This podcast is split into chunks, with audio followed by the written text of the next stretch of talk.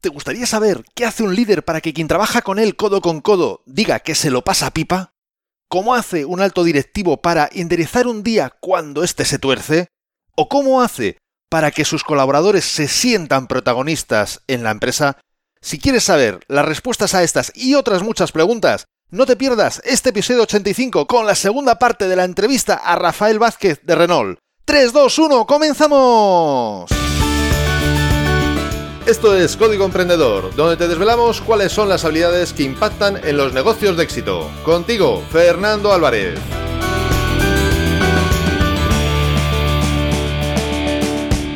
Aquí estamos, un episodio más, una semana más, siempre desde la trinchera, desde donde los emprendedores producen resultados, desde donde tiene lugar la acción. Así que, vamos precisamente con la acción, con esta segunda parte de la entrevista a Rafael Vázquez.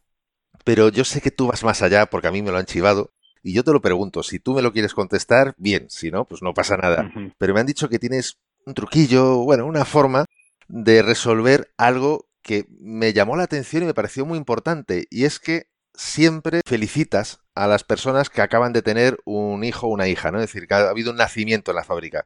Terminas enterándote. ¿Nos cuentas el secreto? Sí, sí, bueno. Sí, bueno, eso también, eh, bueno, en los sitios en los que he estado y, y, más personas también, directivos de Renault, también lo hacemos, ¿no? ¿no? Pues, como saben más o menos, cuando alguna persona pues pide su licencia por paternidad o por maternidad, pues entonces sabes que ha tenido un nacimiento, entonces le escribimos una carta personalizada normalmente, que me gusta escribir a la pareja. No siempre sabemos el nombre de, de, la, de las dos personas, como mínimo el del trabajador o trabajadora, pero sí le escribo una, una pequeña letra, ¿no? Pues dándole la enhorabuena por el nacimiento de su hijo o de su hija y recordándole que, que disfruten de esa etapa tan bonita cuando, cuando se tiene niños, ¿no? Y la verdad que he recibido gratamente ¿eh? muchos mensajes de cariño y de gratitud cuando las personas los reciben sobre todo aquellas que estoy más cercana, claro que, les pongo pues palabras más que nos llegan más al corazón. Creo que es una buena costumbre, se hace de manera natural y de, y de corazón y, y gusta.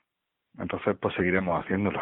No, no, me parece fantástico porque justo eso, unido a lo que mencionabas antes de felicitar a las personas cada día, buscar de las personas que tú has conocido o tienes contacto más o menos eh, frecuente, el buscar su nombre, saber que ese día es su cumpleaños o su santo, felicitarles, etcétera, hombre, me parece, me parece genial, me parece genial porque es una forma no solo de, networking, que se puede ver así, por supuesto que sí, sino es una forma, en mi opinión, también muy humana de, de estar ahí, en un momento importante de alguien, ¿no? Y que más importante que el nacimiento de un hijo o el nacimiento de esa misma persona. Es decir, el momento en el que todo se creó, ¿no? Hombre, ahora, ahora, ahora también lo tengo más fácil, como te comenté, Fernando. Antiguamente, cuando teníamos las agendas de papel, yo me pasaba un rato importante cuando acababa el año o empezaba el año, porque copiaba, o sea, yo me iba enterando del cumpleaños de alguien, lo anotaba en la agenda. Para mí la agenda es fundamental, para mí me crea mi rutina y, y me da eh, un equilibrio y una forma de trabajar constante, ¿no? Porque de vez en cuando pueden surgir algún problemilla que tienes que dejar las cosas constantes de esa rutina, pero después, cuando eso se ha resuelto, vuelve otra vez a la rutina, ¿no? Porque hay que seguir avanzando. Entonces yo cuando pasaba el año y tenía que cambiar de año, yo pasaba un tiempo, porque yo pasaba hoja a hoja, página a página, copiando cumpleaños y copiando santos.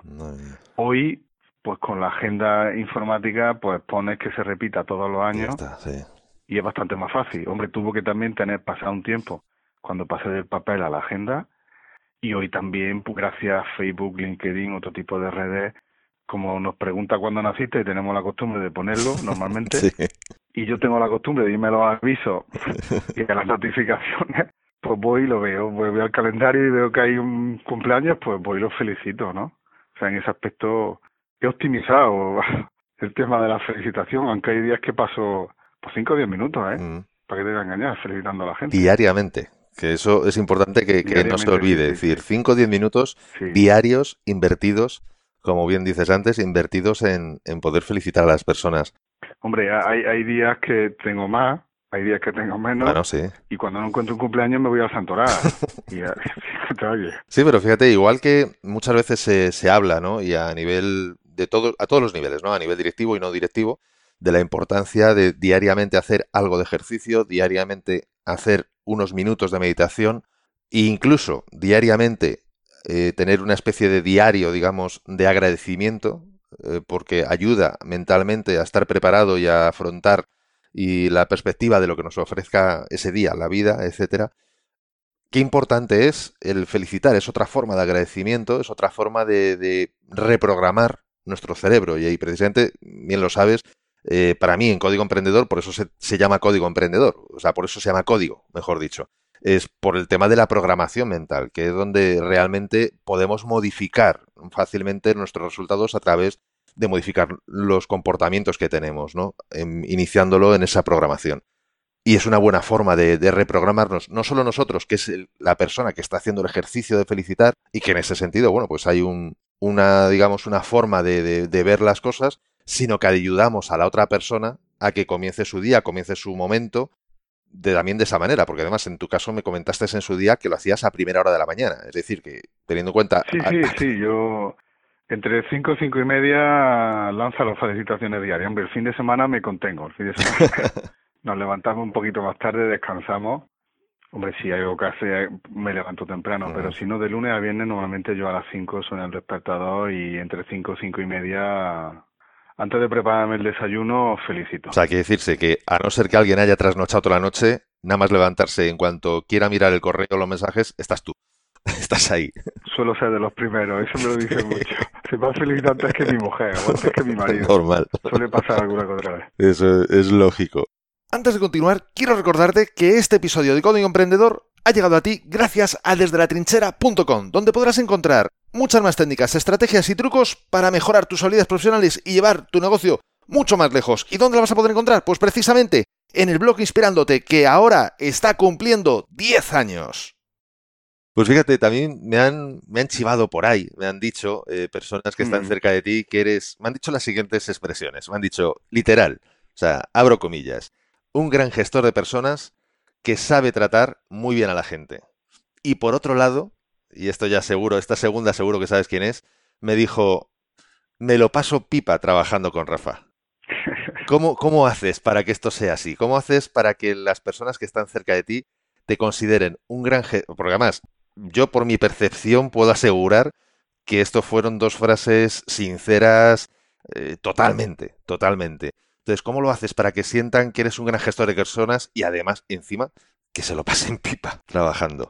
Pues lo que te comentaba también al principio, ¿no? Que lo más importante es que las personas estén motivadas. Y cuando una persona está motivada, lo da todo. O sea, si te da el 100, te da el 150 o el 200. O sea, simplemente ve que hay un problema y naturalmente lo hace. Evidentemente todos no somos así y yo también tengo mis días, ¿eh?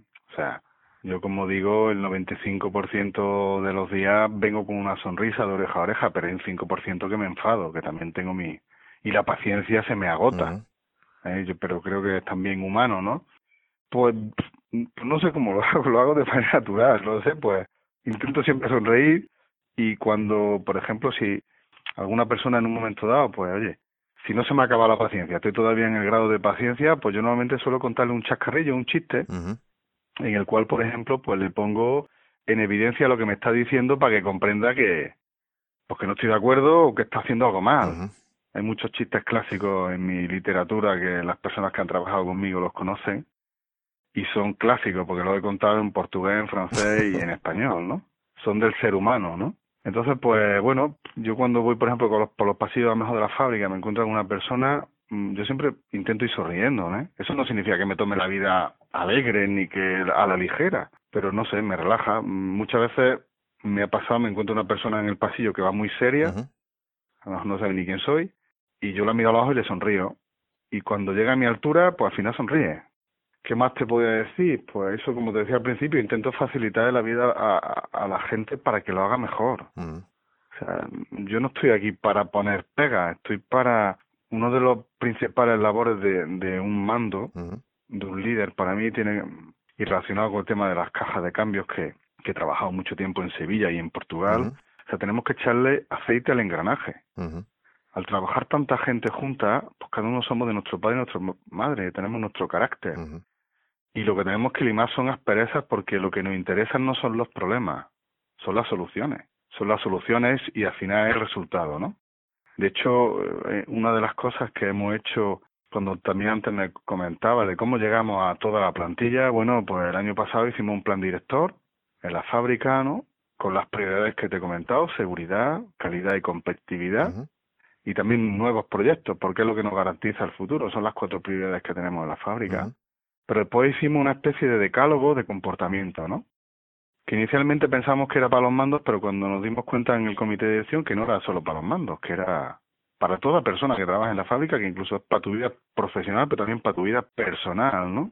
Y ahí en aquella época, pues yo estaba en YouTube, pues viendo vídeos de motivación, porque afortunadamente con los podcasts, que fue así como te descubrí, pues escuchando cosas de motivación, como intentando reinventarme todos los días, ¿no? Para ver cómo puedo motivar al equipo, pues hicimos un decálogo, que creo que te comenté, que me parece, pues bueno, pues hay diferentes palabras que, que muchas están en la, ya te digo, en la literatura o en vídeos que son que son públicos en YouTube, pero para mí, bueno, la actitud es fundamental, o sea, nosotros elegimos nuestra actitud todos los días. Yo cuando me levanto por la mañana, además de felicitar, cuando me lavo los dientes sonrío, porque puedo estar lavándome los dientes de mala uva o, o de buen humor, y eso no depende de nadie. Mm.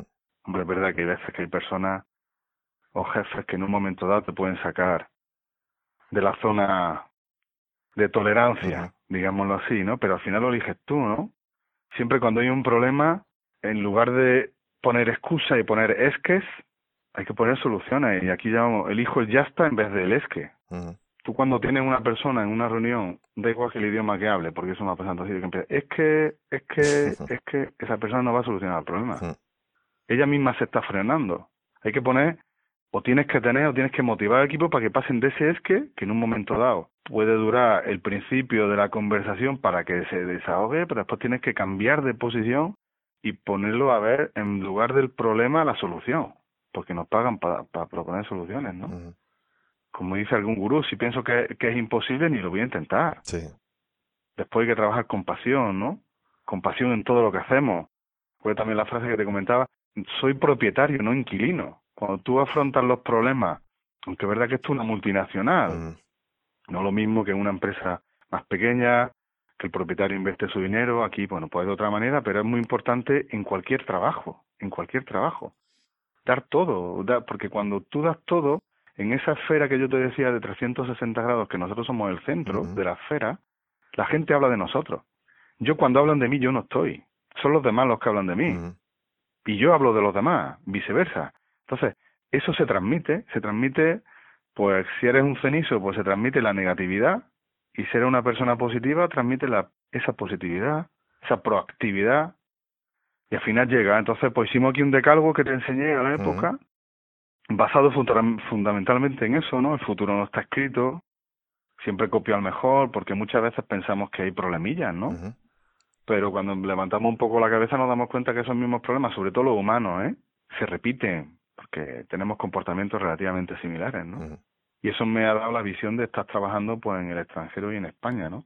Te das cuenta que hay ciertos comportamientos que son son humanos, no son tendrán variantes de la cultura, pero son humanos.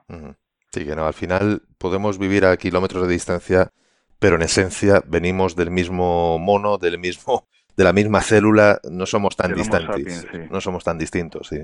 Sí, hay variantes, por ejemplo, como siempre digo, eh, en la cultura y eso tienes que aprenderlo, ¿no?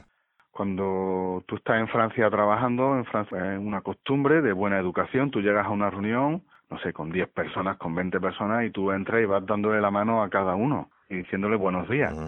En España, pues eso, dicen buenos días. De manera general, todo el mundo se da por saludado y no pasa nada. Tú llegas allí y haces ese mismo gesto y es considerado como mala educación. Sí. Fíjate qué pequeño detalle más tonto. Sí, sí, pero qué ¿Eh? diferencia.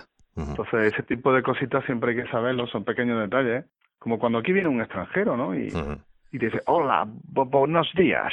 O sea, ves que hace un esfuerzo y dice, hombre, mira, si habla, chapurreaste un poquito español. Y después no sabe más nada. Después te habla en otro idioma, en inglés, francés, portugués o el que sea. Pero tú ya ves que hay un esfuerzo, entonces eso es muy importante. Sí, fíjate, de hecho, yo en, ponencias, cuando voy fuera de, Madrid, bueno, fuera de Madrid, cuando voy a sitios donde se habla otro idioma, ya sea Cataluña, País Vasco, Galicia lo que fuese, yo no tengo ni idea de, muchísimos idiomas, evidentemente, pero procuro preguntar y aprenderme cómo se dice el buenos días, buenas tardes en ese idioma y nada más empezar la conferencia, digo eso y ya te has ganado a la mitad del, público. Porque efectivamente, aunque no puedas decir más porque no tengas ni la más remota idea del resto, pero ya es un acercamiento, es una empatía, es, es, un interés por tu parte, una muestra de interés por tu parte de ese acercamiento, por lo cual la gente, como tú decías antes, cuando tú sonríes a alguien, la probabilidad de que la otra persona te sonría, aunque no sepa por qué le estás sonriendo, es prácticamente de un 100%, prácticamente. Y si no te responde con una sonrisa, tal vez también sea un buen momento para pararte y preguntarle qué te ocurre, porque no es normal. Es decir, algo muy gordo debe estar ocurriendo cuando ni siquiera responde con una sonrisa, ¿no? O sea que eso, eso sí que sí que es muy importante. Hay personas que tienen circunstancias a resolver y otras que tienen problemas. Los problemas pues hay que tratarlos de otra manera. Y yo, yo además también me gusta, digo, buenos días, buenas tardes y gracias. Qué importante. otra palabra que me aprendo en el idioma que no es gracias. Qué importante. Qué importante porque muchas veces se nos olvida se nos olvida el decirlo o incluso decirlo de forma consciente, porque a veces también es verdad que decimos gracias de forma automática, pero ni lo estamos pensando y eso se termina transmitiendo.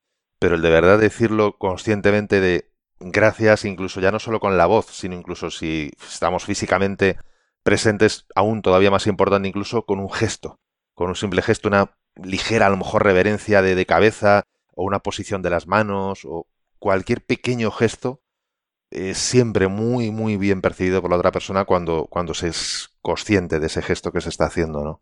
Tú decías ahora, ¿no? Que, evidentemente también tienes días malos, que a veces, pues bueno, pues eres humano como, como todos, y que bueno, pues que tienes días malos o días que se tuercen, etcétera. ¿Cómo te autogestionas? ¿Cómo, cómo haces para cuando un día, pues por el motivo que fuese, se ha torcido y te notas que emocionalmente estás ahí revuelto, ¿cómo haces para reconducirlo? Pues intento no pasar al lado negativo que tengo, porque cuando paso al lado negativo que tengo, entro en una espiral que es difícil sacarme, es difícil sacarme. Y que a veces entro, ¿eh? Intento, pues con esa sonrisa y ese punto positivo, y cuando me enfado con alguien, me enfado con alguien, no con los demás.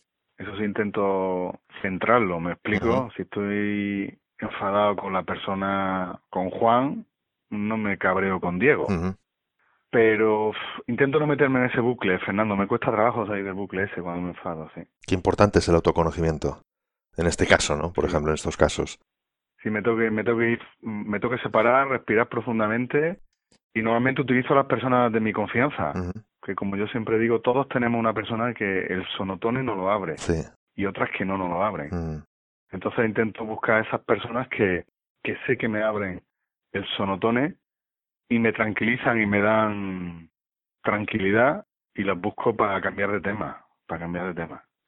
Porque si no, no salgo, no salgo de la plaza. Me pongo a dar vuelta ahí en la plaza, en la rotonda. Sí, no sales de ahí. Porque además, una persona en, en, tu posición, es decir, un, un directivo, eh, da igual el tamaño de empresa. Es decir, con 4.000 personas a tu cargo, pues efectivamente tienes una responsabilidad mayor que si tuvieras 1.000 o 500 o 20 pero en cualquier caso eres una persona que tienes que tomar decisiones. Y claro, tomar decisiones cambia mucho el resultado de una toma de decisiones cuando el estado emocional no es el adecuado. Eso está claro. Y cuando tengo que tomar decisiones importantes y no tengo el estado emocional, pues las, las desplazo otro día. Porque hay decisiones en caliente que después te puedes arrepentir de tomar esa decisión. Es mejor tomarlas con la, con la cabeza fría. ¿Haces alguna cosa aparte de poder hablar con una persona de confianza, es alguna cosa, te, pongo un ejemplo. Yo en mi caso, cuando me noto que estoy así torcido, por lo que sea, por una llamada que he tenido, por, por algo que no ha salido bien, lo que fuese, una de las cosas, por ejemplo, que yo hago es cogerme, bueno, iba a decir la chaqueta, claro, estamos ahora en invierno, ahora hay que coger la chaqueta porque si no te quedas helado, pero me voy a la calle, me doy un paseo y cuando vuelvo, uff, mm, a mí el paseo es como la música para las fieras, porque además, entre otras cosas, me pongo música, entonces me calmo. ¿Haces algo de ese tipo o alguna otra cosa? Sí, hombre, hago deporte, ¿no? A mí me gusta hacer deporte. Ahora con mi mujer, me, desde este año me puse a hacer pilates y la verdad que estoy súper contento con el tema del pilates. Pero si no, lo que siempre he hecho es andar y correr. Afortunadamente tenemos una climatología muy buena en España y ya sea en el norte o sea en el sur, o sea, y por la montaña, a mí la montaña me encanta. Hace tiempo que no voy tanto como antes pero si me doy mi paseo y yo me pongo música me pongo podcast, que ahí te escucho o escucho a otras personas y respiro, respiro hondo. También el reloj como te ayuda cuando tienes ahora, te dice un minuto de respirar. Sí. Te ayuda también. Mm. Y intento buscar esa respiración, ese, ese relax. Pero el deporte para mí siempre ha sido una, una vía de, de, de salir el estrés, ¿no?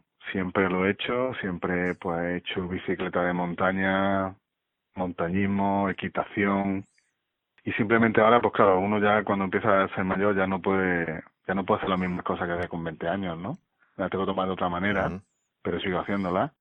Y entonces va uno adaptando no sí. Y ahora pues andar me encanta andar rápido como si tuviera el diablo detrás o sea, una no voy de paseo. Sí sí sí. Me explico para que sude. Y así una vez que yo el efecto de sudar no sé tiene un un efecto no sé si placebo o real que hace que que esa adrenalina y sobre todo esa mm, energía negativa la, la eche fuera. Sí, al andar a cierta velocidad y sobre todo si lo hacemos durante al menos 30 minutos, está demostrado que genera endorfinas, que es... Eh, una hora, me gusta ir mandando bueno, eso ya es infinitamente mejor, desde luego. Pero al generar endorfinas tenemos una sensación de felicidad mayor. Y fíjate, ahí me has recordado el momento que a lo mejor recuerdas de hace muchos años, de la película de Karate Kid, donde el señor Miyagi le decía a Daniel Caruso, le decía, cuando problema vida, ir a esencia de la vida, respirar.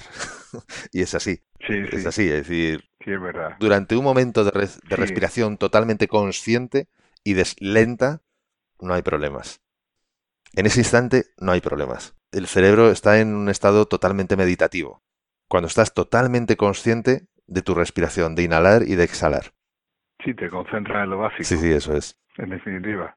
Y te intenta olvidar del resto. Y ya fuera de la broma de la película, personalmente es algo que yo he llevado muchas veces al mundo empresarial, no sé si a ti también te ha ocurrido, en mis dos negocios, es el hecho de cuando algo se complica demasiado, ir a la esencia del problema. O del problema, o de la empresa, o del proyecto, o de lo que sea, pero ir a la esencia. Porque la, la esencia de las cosas normalmente no es tan compleja. Somos nosotros los que muchas veces lo complicamos todo, pero cuando vas a la esencia y ves realmente a ver qué es lo que se pretende, qué es lo que se tiene, qué es lo que se hay que hacer, no suele ser tan complejo. No sé si a ti también te ha ocurrido eso. Hombre, eso es una cosa que, que la experimenté cuando estaba en el extranjero. Esa, por ejemplo, también cuando era más joven, pues esa, esa inercia que tienes, ¿no? Cuando, bien cuando tienes un problema o bien cuando alguien te toca las narices, ¿no? Lo primero que tienes es acción-reacción, ¿no? Sí. El hecho de estar en el extranjero y no manejar un idioma como manejas tu lengua materna. ¿qué es lo que hace? Primero, que intentas pensar qué le vas a decir al otro que tienes delante. ¿Cómo lo comunicas para que te entienda? Ujú. porque, bueno, las palabras depende cómo las digas y que pues, no es lo mismo.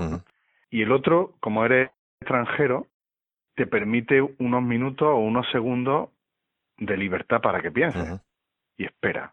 Entonces eso me hizo pues que cuando tenemos ciertos problemas, eh, no sé, hay 10 segundos, 20 segundos que me son magníficos que, que pienso muy rápido para ver qué le voy a decir a la otra persona. Y cuando tenemos lo que intento es separarme. Separarme para ver problemas a más distancia, no tan cerca, porque muchas veces la Tierra nosotros la vemos plana y la hormiga más todavía, Ujú. pero es redonda. Hay que a la Luna. Ujú. Y cuando ves el problema desde fuera, desde la globalidad, pues muchas veces encuentras la solución Ujú. porque te centras en pequeños detalles y, y, bueno, como se suele decir, ¿no? Las ramas no te dejan ver el bosque. Sí, sí, sí que lo he experimentado y, y como te digo, sobre todo también en las relaciones humanas, ¿no? Cuando en Francia o en Portugal querías expresar una cosa, a veces que te faltaban los recursos, ya ¿cómo se lo digo? ¿Cómo? Y eso te permitía irte hacia atrás en la conversación que estabas, verlo de una manera global y se lo explicaba de otra manera, o pintando, que también es importante pintar. Una imagen vale más que mil palabras, ¿no? Ujú. una foto y hay vídeos que te ayudan a, a explicar muchos de los programas. Pero sí, sí, lo he experimentado. Y me ha ayudado, además.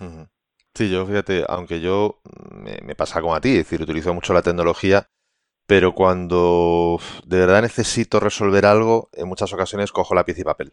Aunque esté yo solo, aunque no tenga que explicarle nada a nadie, eso no sé, supongo que otras generaciones a lo mejor que ya han nacido con, con el tablet en la mano, lo viven de una manera tal vez distinta, pero en mi caso necesito esa forma de expresión más manual.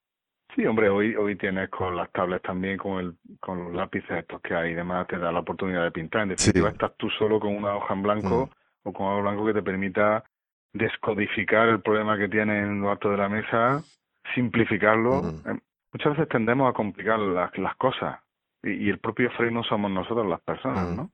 Las cosas hay que hacerlas simples y fáciles. Simples y fáciles. Cuanto más complicado sea, peor va a salir. Sí. Sí, lo que pasa es que simplificar algo no es tan fácil, no es tan simple.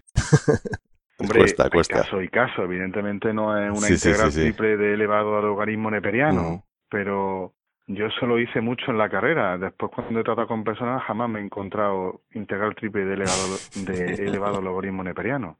Y el día que me lo encuentre me asustaré. Había, había un chiste por ahí que decía, día 4000 no sé cuántos después de la carrera. Hoy tampoco he utilizado la integral triple del logaritmo neperiano. Aquí es sumar y restar y dividir. Sí, sí, sí. sí. Mm, ni la raíz cuadrada siquiera, ni cúbica. Mm. O sea, en ciertos comportamientos y ciertos problemas de personas, evidentemente, cuando ya te metes por ejemplo, en toda la parte de la mecánica, los motores y la parte de las cajas de cambios que necesitan mecánica de precisión, cuando hablas de micra, las micras la gente no las ve, eso es diferente, pero a nivel de gestionar personas es fundamental eh, el hecho de, de hacerlo, porque muchas veces, y explicarles que muchas veces, pues pues tenemos problemas, que son problemas de verdad, y otros son circunstancias a resolver.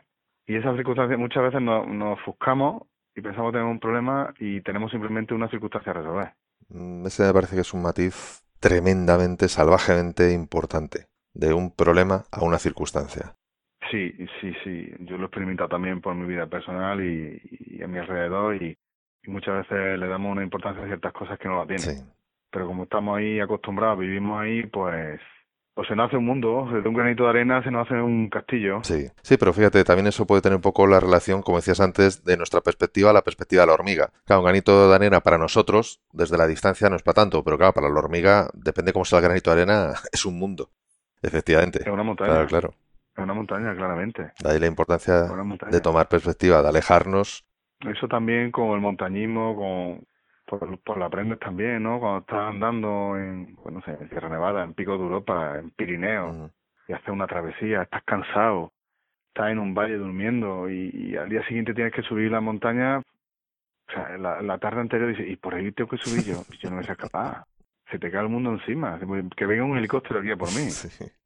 Sin embargo, pues oye, descansas, te hidratas, te mineralizas, comes, y al día siguiente, bueno, pues con la energía puesta empiezas a subir con poquito a poco, pasito a pasito y al final llega a la cumbre. arriba, sí. Ya arriba. Y cuando te das cuenta dices, pues ya no hay más. Pero eso pues tiene que tener mucha fuerza voluntad y mucha constancia. La perseverancia. Bueno, ahora constancia muchas veces se interpreta con en la parte negativa de obstinado, de obstinado, pero perseverancia. O sea, mm. como yo siempre he dicho, la gota de agua rompe la piedra, un cubetazo no. Sí una gotita de agua, pum, pum, pum, pum, pum, pum. No por su fuerza, sino por su paciencia. Sí. Efectivamente, y su constancia hace que hace un hueco a la roca. Una pregunta, tú estás dirigiendo una producción de 24 por 7, bueno, o 24 por 5. No sé si es por 7 o es por 5. Es por 5, ¿no? Bueno, la producción ahora mismo es 24 por 5. Por 5. Pero como te digo, los fines de semana tenemos también trabajo. sí, hay otros tipos de trabajos. O sea que al final, digamos, es una fábrica que está viva, es un sistema, un organismo vivo 24 por 7 365 días. 65. Y tu horario en principio, en principio entiendo que es, si no me equivoco, de 8 a 3 aproximadamente, ¿no? Más o menos. Bueno, como yo siempre digo, y cuando estaba en Portugal, esto es como farmacia portuguesa, siempre abierta. okay. Hombre, hoy con los móviles, pues nos dan mucha más autonomía, pero evidentemente también estamos más conectados. Eso es así. Que al final tenemos una estructura, al ser una fábrica, una empresa grande, tiene una estructura de mando que te permite tener siempre mando intermedio durante los siete días de la semana a las 24 horas. Entonces ellos van gestionando los problemas a su nivel. Cuando ya el problema sube de nivel, pues oye, pues te llaman y si estás aquí, estás aquí, vas al taller, resuelve y si no, pues por teléfono. Y si estás en casa y tienes que venir, pues vienes, tampoco pasa nada. Ya sabes que el éxito y los resultados en la empresa dependen más de cómo hace las cosas que de estar 100 horas trabajando. Y precisamente por eso he recopilado más de 100 acciones que sé que pueden multiplicar tus resultados, ya que son la consecuencia de estudiar a personas de éxito como Rafael precisamente y además de haberlas puesto en práctica, de haberlas experimentado. Las tienes todas recogidas en mi book gratuito Multiplica por 100, que puedes bajártelo totalmente gratis en desde la trinchera.com barra x100. Te dejo el link en las notas de este episodio. Y además te explico un sencillo método para aplicarlas de forma que ya notes mejoras en tus resultados, incluso habiendo solo aplicado unas pocas de estas acciones que te indico. Sí, porque a eso es a donde yo quería ir a parar. ¿Cómo haces para gestionar el equilibrio entre, pues eso, tu vida personal y, tu vida profesional? Porque claro, cuando estás hablando de una producción de 24 por 7 y 4.000 personas y no sé cuantísimas piezas, maquinaria, etcétera, es decir, todo puede pasar en cada momento. Y como bien dices, hay fuegos que el humo no llega muy arriba, pero hay veces que el humo llega hasta arriba y entonces hay que, hay que ir allí. Es decir, ¿cómo, cómo lo haces para gestionar ese equilibrio? Pues desarrollando las competencias de las personas que tenemos como colaboradores. Cuanto más competencias tengan, más son capaces de resolver a su nivel y haciéndolas crecer. Para mí no hay otro secreto. Pero que hoy en día, pues, oye, desde que, desde que te levantas hasta que te acuestas, pues siempre puede haber algún mensaje, alguna cosa. Oye, ¿cómo va la producción? ¿La ves? ¿Cómo no va? O sea, la línea entre la parte profesional y la personal es muy fina al nivel en el que yo estoy. O sea, yo no puedo con la responsabilidad que tengo cuando me voy a la fábrica mm, cortar el teléfono y cortar, no, no, porque me siento propietario, no sé cómo decirte, pero me siento propietario desde que era becario. ¿Sabes Desde que entré en la empresa y entré en Renault y estoy súper orgulloso de los 23 años que llevo, no conozco otra empresa que no sea Renault. Siempre me he comportado de la misma manera, entonces, evidentemente, hay una, un plato fuerte que digamos que es de 7 de siete a 3, y después por las tardes muchas veces pues me quedo yo para atrás porque gran parte de mi trabajo lo paso animando al personal. Entonces, para animando tengo que ir a ciertas reuniones y motivar, pero cuando necesito, como tú decías antes, esa hoja en blanco para pensar, muchas veces pues lo utilizo por la tarde, ¿no? Que nadie me molesta. Estoy un poco más tranquilo, o por las mañanas a las 5, que esa hora es muy buena que nadie te, normalmente nadie está despierto. Entonces te deja ahí una horita, una cosa así para poder pensar. Para mí el secreto está en tener buenos colaboradores confiar en esos colaboradores y hacerlos crecer, para que cada uno resuelva el problema a su nivel. Si no es muy complicado, si no es una locura, si no, si no te mueres.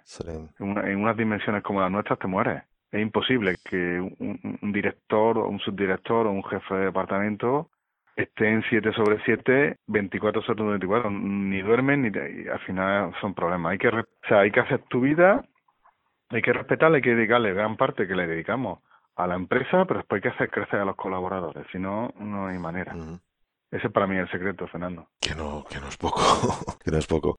Sí, después, bueno, como te decía también al principio, es estandarizando. O sea, muchos procesos pues se estandarizan de tal manera que cuando vienen personas nuevas se forman con ese proceso para, para saber cómo hacemos nosotros el trabajo y cómo lo, lo aseguramos.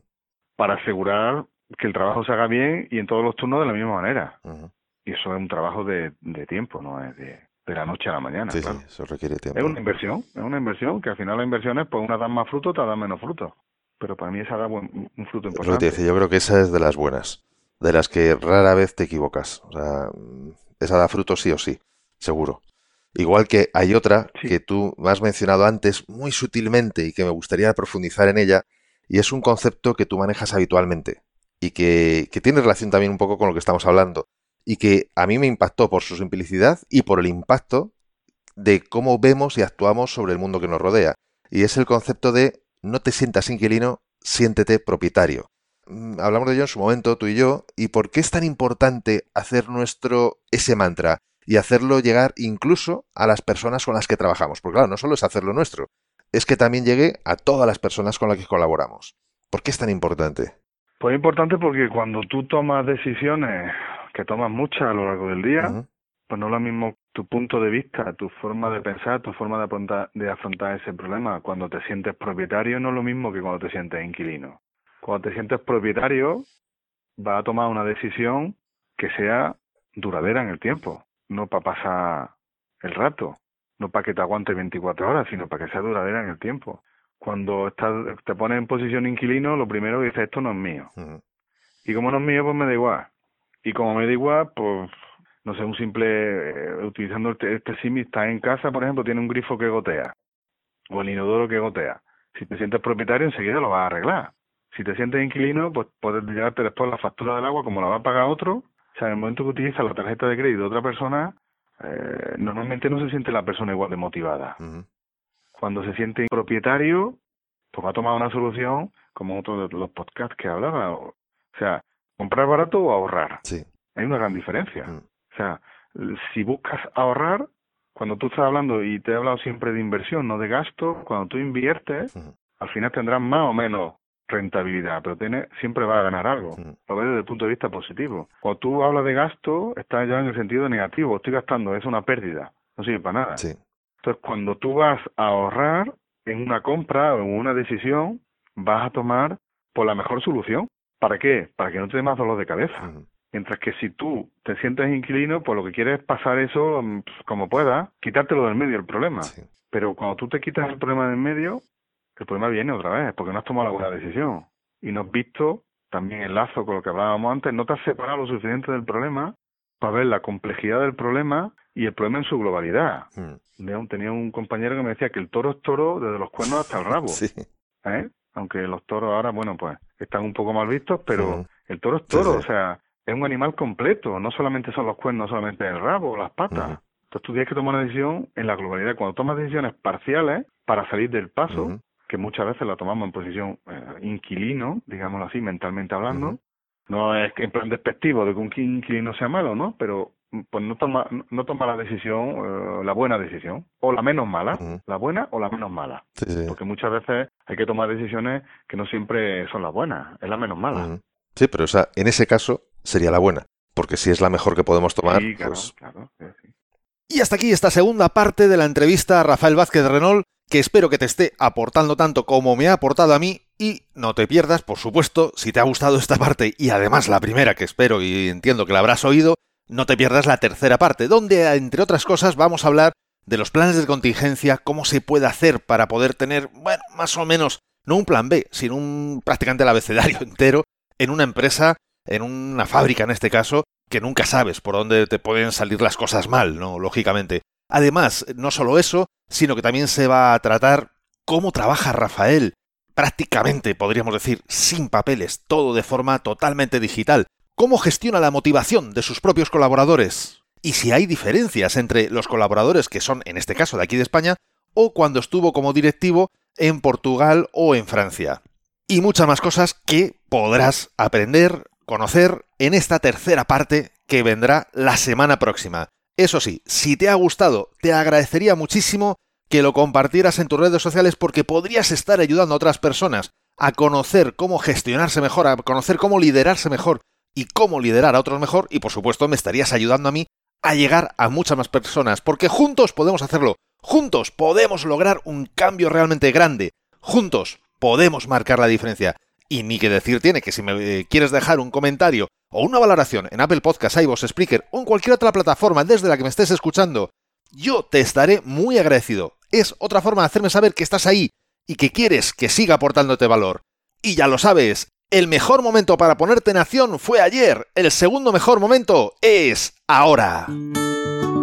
Y esto ha sido todo por hoy. Nos escuchamos en el próximo episodio, donde aprenderemos más sobre las habilidades que impactan en tu negocio. Y acuérdate de disfrutar, a no ser que tengas otros planes. ¡Hasta pronto!